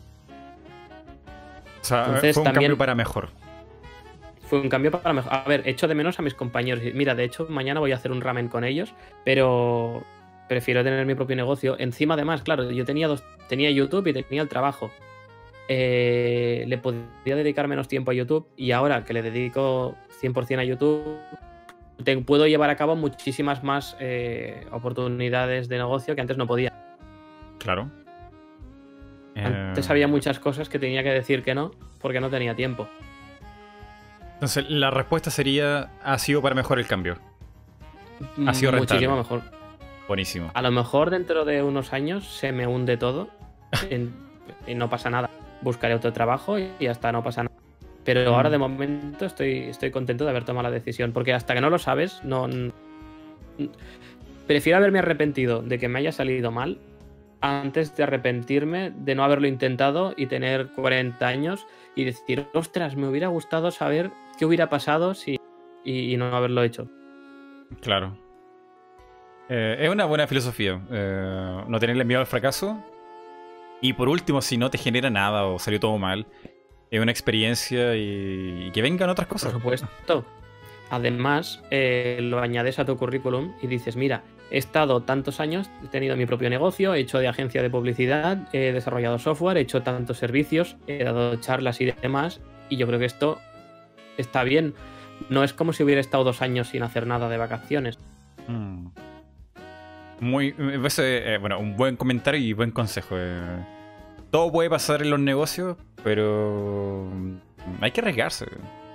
Por lo menos un- Claro, un, claro. poquito. Un poquito. Y si salen mal, la vida continúa, no pasa nada. Y, y aprovechar que eres joven, porque tú lo dijiste bien, ya con 40 años, hijo, no sé, deuda. Claro, claro, claro, claro. La Dos trabajos. y todo no puede. No, Ahora mismo tomé la decisión. Al principio cobraba menos, poco a poco he estado cobrando más y ahora estoy bien. Y ahora me, me puedo ir de casa. De hecho, me voy a ir. muy bien. Perfecto eso. Eh, no sé si quieres responder si otra final- pregunta más de eso. Sí, voy a buscar alguna otra, a ver. Y digo, si me vuelvo pobre, vuelvo a casa de mis padres y ya está, hasta que encuentre un trabajo. Lo peor. Lo peor no creo que sea tan grave. Eh, Claro, Bueno, claro. hay gente que quizás se lo toma muy, muy a pecho, así como fracasó. Bueno, bueno, evidentemente a todo le dolería que un, un proyecto que tenías no salga bien y te puede dar un poquito de depresión por eso, pero. Pero tampoco que te hunda la vida. no es para tanto. Mira, al final disfrutas mientras lo estabas haciendo y te quedas con el recuerdo de, de lo bien que estuviste en aquel momento y ya está. Bien dicho. A ver qué encuentro por aquí. Es que me preguntan cosas como X o cruz. ¿Qué es eso? Yo pensé que era un meme tu canal. No, no, no, no te quise No, no, no, preguntar. no, no. esto es alguien que se ha ido a la castaña. X o cruz. Bueno, la respuesta sería X. Me hablan, mira, hay una persona que se llama Ceboliño Tantalus y comenta, dice, ¿prefieres una nueva IP? Ah, no, no, no era, no era lo, que, lo que quería decir, pero es igual, pues me invento la pregunta. Dale. Eh, que muchas veces, por ejemplo, no sé si conoces la saga Golden Sun. Sí, Hay- pero, eh, esperadísima para gente que aparezca Smash o una, una nueva, un, un remake o un nuevo juego o algo. Tan sedientos por Claro, ese ¿sabes por, ¿sabes por qué no creo que hacen una. Creo que no van a hacer una nueva entrega. Simplemente porque, como la historia sigue, si ahora sale el 4, pues la gente no va a empezar por el 4 porque estará ya comenzado y no sabrán lo que ocurría antes. Mm, Eh, me pasaba también, por ejemplo, cuando hacía series de vídeos. El primer vídeo de la serie tenía muchas visitas. El segundo vídeo tenía un poco menos. El tercer vídeo de esa serie tenía un poco menos. El cuarto, cada vez menos. Eh, entonces, llega un punto que hacer juegos, continuación de otros juegos, ya cada vez es un público más reducido. Porque no vas. No es, no es un juego nuevo que, por ejemplo, te lo encuentras, dices, mira, ha salido en Steam este juego, lo compro y lo Ujú. pruebo. Eh, muchas veces, solo por el hecho de llevar un 2, aunque a lo mejor sean independientes, que en este caso no, pero y- aunque fueran independientes, solo por el hecho de llevar un 2, puede ser que ya dudes en comprarlo, pensando, uy, ¿y si habrá que jugar primero al 1 antes de jugar al 2? Muy cierto. A mí me pasó eso con Kingdom Hearts. Que yo pensé que eran dos juegos. Y Ojalá. preguntando me dijeron, no, si son como 15. ¿Y qué? Hay y, un para- y montón, hay que sí, jugarse sí, sí. todo eso para poder entender la historia. Es como, no, mejor no juego nada. Pues yo lo estoy haciendo, los estoy jugando todos. Porque de repente llegaba a puntos que no entendía qué había pasado. Y entonces ahora los estoy jugando todos bien. Para poder entender por fin el lío tremendo que tiene esa saga. Claro. Eh, Porque aquí es muy rebuscado. eh, el Deku Gamer lo dice muy bien en el chat. Por esa razón, a los Zelda le va muy bien. Claro, porque no tienes que preocuparte Ah. de tanto background. De, de- Mm, no te perdiste tanto 2. juego. Bueno, esa es una excepción. Y Majora's Mask y tantos otros más por ahí que también tiene como, como relación entre juego y juego, pero. Sí, pero al tener un título diferente, ¿sabes? Se llama Majora's Mask. Y dices, vale, es uno nuevo. Eh, Pero en este caso ahora va a salir Breath of the Wild. Bueno, lo están haciendo, Breath of the Wild 2. No sé hasta qué punto va a vender. Yo creo que va a vender bastante menos que el original. mm. Claro, Porque aparte que Zelda 2 salió con el boom de, de Switch de salida, pues eso es un fenómeno irrepetible. Claro. Y eh, bueno, y en dos consolas. eh, pero además, el, el primer Zelda, el Breath of the Wild 1, tiene gente que le puede interesar. Es todo el público de Switch. En Mm. cam- que hay- ¿Cuántas consolas ha vendido? ¿40 millones? Pues no lo sé. No me acuerdo cuántas ha habido. Vamos a suponer que ha vendido 40 millones de consolas. Pues el público que le puede inter- que puede comprarse son los 40 millones de usuarios. Pero Breath of the Wild 2, el público que va a tener, entiendo yo que serán a lo mejor los 10 millones que habrán comprado el 1. Claro. Y por el hype también, no necesariamente los ultra fans. Hmm. Entonces sí, sí, o sea, sacar secuelas es complicado. Eh, yo creo que en el caso de Golden Sun tendrían que sacar un, unos remaster o una compilación Ahí antes de sacar el cuarto. Ahí sí, claro. Porque Sí, ya ha pasado mucho tiempo. remaster del 1 y el 2. ¿Qué dices? Ha pasado mucho tiempo. La, la historia, la gente igual se olvida. Es que la gente ya no se acuerda de de la gente. Si no fuera porque lo sacaron en Smash en un trofeo, la gente ni se acuerda. Bueno, hay una comunidad que sí, pero mucha gente que, que ya ha pasado. Y es una pena, ¿eh? Porque era uno de mis juegos favoritos. Eh, por, por la intro de tu canal, intuyo que te gusta Mario y Luigi Superstar Saga o, o Mario, Luigi y Mario. Super RPG? Mario RPG. Sí, sí. Sí, el de la Super Nintendo. Me el Superstar también, ¿eh? Pero sí, el de la Super Nintendo me encanta. Es uno de mis juegos favoritos, de hecho. Vale. Porque, claro, Mario siempre ha sido rollo, el Bowser secuestra a la princesa y vas a matarlo para salvar a la princesa. Y, y ahí no, ahí empiezas que es eso, pero luego se gira toda la historia y Bowser es aliado. Entonces me encantó ese giro. Sí. eh, y sale la espada esa con cara que no sé cómo se llama. Sí. Sí, sí, eh, parte, parte con todo ese Mario. Parte con el final de un juego típico de Mario. Hmm. Y enriquece mucho el universo que tenía con todos los pueblos. Sí, sí. Eh, mira, yo podría seguir horas y horas y horas. Pero no quiero castigarte con el horario porque ya es, tardísimo. sí, ahora miré a dormir ya. Sí, no, no quiero. No quiero tenerte aquí zombie, pero. Mira, si no es por horario, te, arrastraría unas horas más, pero no. Ha estado muy buena conversación. Hemos aprendido un montón. Y yo estaría encantado de quedarme mil horas más, pero, pero tengo sueño y mañana trabajo. Sí, no, no quiero, no quiero que pase nada de eso. Y, y nada, la gente que está aquí en Twitch, en YouTube, que está aquí escuchando la conversación, muchas gracias por estar acá. Eh, no sé si podríamos repetir esto más adelante. Claro, yo, mira, muchas gracias por invitarme. He estado encantado de venir aquí y pues yo si me invitas otra vez, yo encantado de venir también. Buenísimo. Eh, no, siempre es genial hablar con gente de aquí de YouTube. Eh, de videojuegos, tips. Mira, lo que menos hablamos fue de YouTube. me hubiera gustado hablar más de YouTube. Eso ya, ser para otro podcast. Pero nada. Pues sí. Genial, genial. Además, tu perspectiva y mi perspectiva de puntos diferentes. Acompaña todo. Em, mira, y. ¿Qué te iba a decir?